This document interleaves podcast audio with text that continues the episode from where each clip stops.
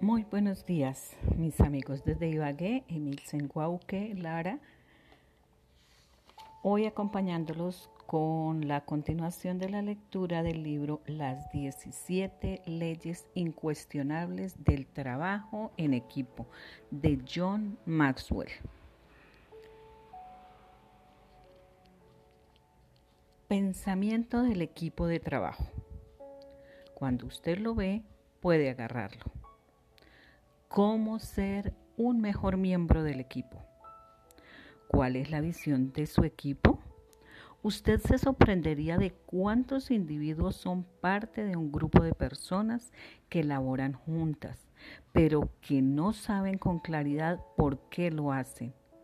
Por ejemplo, ese era el caso cuando llegué a dirigir la iglesia Skyline en el área de San Diego. El consejo de la iglesia se componía de 12 personas. Cuando nos reunimos por primera vez, pedí a cada uno que expresara la visión de la iglesia y obtuve ocho respuestas diferentes. Un equipo no puede ir adelante con confianza si no tiene una brújula que indique el norte. Como miembro de su equipo, usted necesita un entendimiento claro de su visión. Si el equipo no tiene visión, entonces ayúdelo a desarrollar una. Si el equipo ya encontró su brújula y su rumbo, entonces usted debe examinarse personalmente a la luz de eso para asegurarse de que se corresponden bien. Si no es así, tanto usted como sus compañeros de equipo se frustrarán y quizás a todos les caiga bien un cambio. ¿Cómo ser un mejor líder del equipo? Si usted es el líder del grupo, entonces es el responsable de comunicar la visión del equipo y mantenerla continuamente ante la gente. Eso no necesariamente es fácil. Jack Welch, ejecutivo en jefe de General Electric, comentó, sin duda alguna el trabajo más difícil que enfrentamos ha sido y continúa siendo comunicar la visión y la atmósfera alrededor de ella. He conocido personas a las que se debe mostrar clara, creativa y continuamente la brújula del equipo. Siempre que me esfuerzo por proyectar visión con los miembros de mi equipo, utilizo la siguiente lista de control. Trato de asegurar que todo el mensaje de la visión tiene claridad, da entendimiento a la visión, las respuestas que las personas deben conocer y lo que usted quiere que ellas hagan. Conexión une el pasado, el presente y el futuro. Propósito, da dirección a la visión. Metas, da objetivo a la visión. Sinceridad, da integridad a la visión y credibilidad a quien la proyecta. Historias, dan relaciones a la visión. Desafío, da fortaleza a la visión. Pasión, alimenta la visión. Ejemplo, da responsabilidad a la visión. Estrategia, da proceso a la visión. Utilice esta lista de control la próxima vez que usted se disponga a comunicar la visión a su personal. Asegúrese de incluir todos los componentes y creo que su equipo encontrará la visión más accesible y la adoptará con más gusto. Si así pasa, usted verá que todos tendrán mayor dirección y confianza.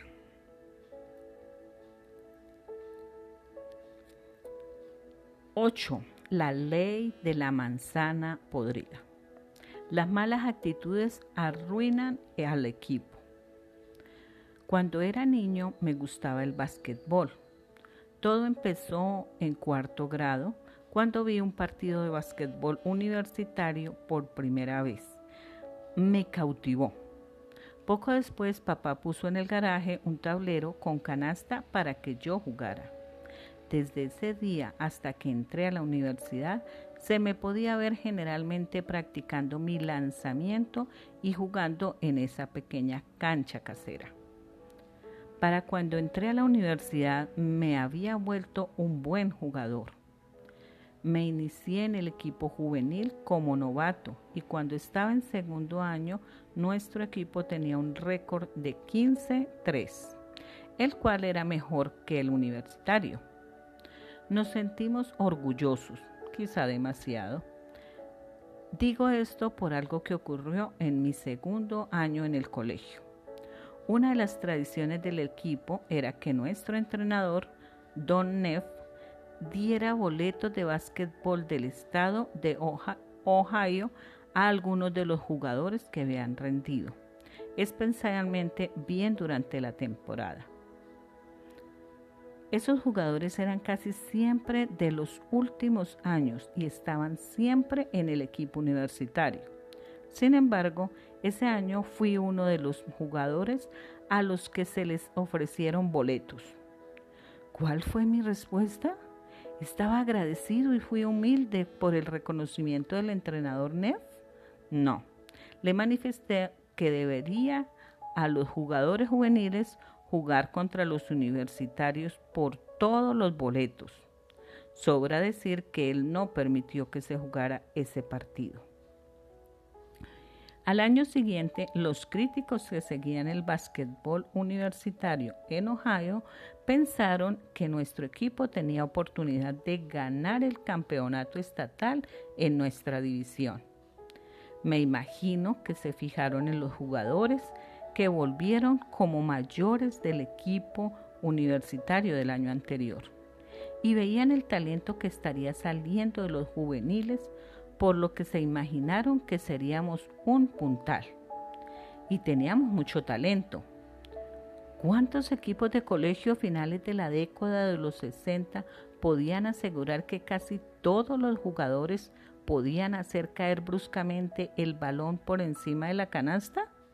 Sin embargo, la temporada resultó muy diferente de las expectativas de todos. De mal en peor. El equipo tuvo problemas desde el principio de la temporada. Éramos dos en el equipo juvenil que teníamos el talento de iniciadores. John Thomas, quien era el mejor rebotador del equipo, y yo, el mejor encestador. Pensamos que el tiempo de juego se debería basar, se debería basar estrictamente en la habilidad y nos imaginamos que merecíamos nuestro lugar en el equipo. Los mayores, que el año anterior también habían tenido que sentarse detrás de los mayores de ese año, pensaban que debíamos pagar el precio y esperar.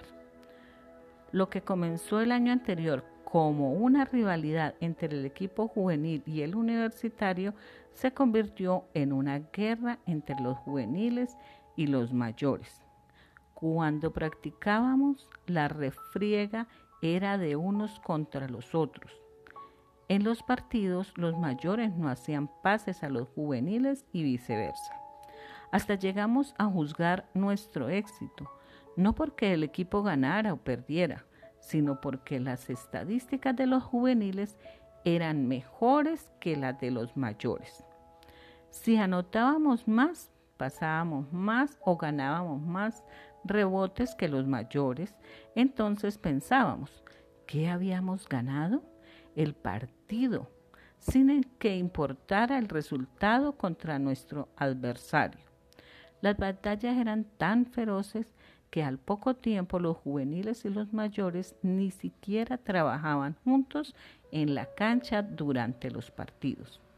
El entrenador Neff debió separarnos.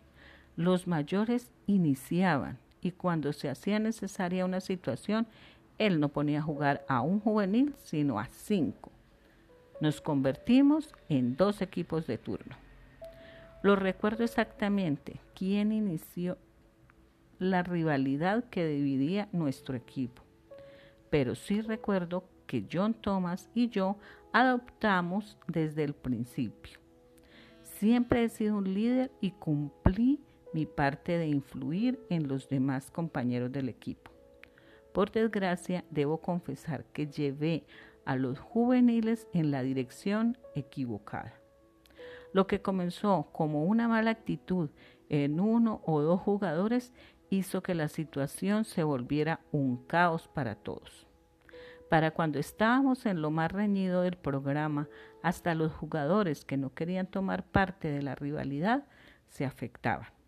La temporada fue un desastre. Al final terminamos con un puntaje mediocre y nunca nos acercamos a lo mejor de nuestro potencial. Esto es solo para mostrarle a usted que las malas actitudes arruinan al equipo.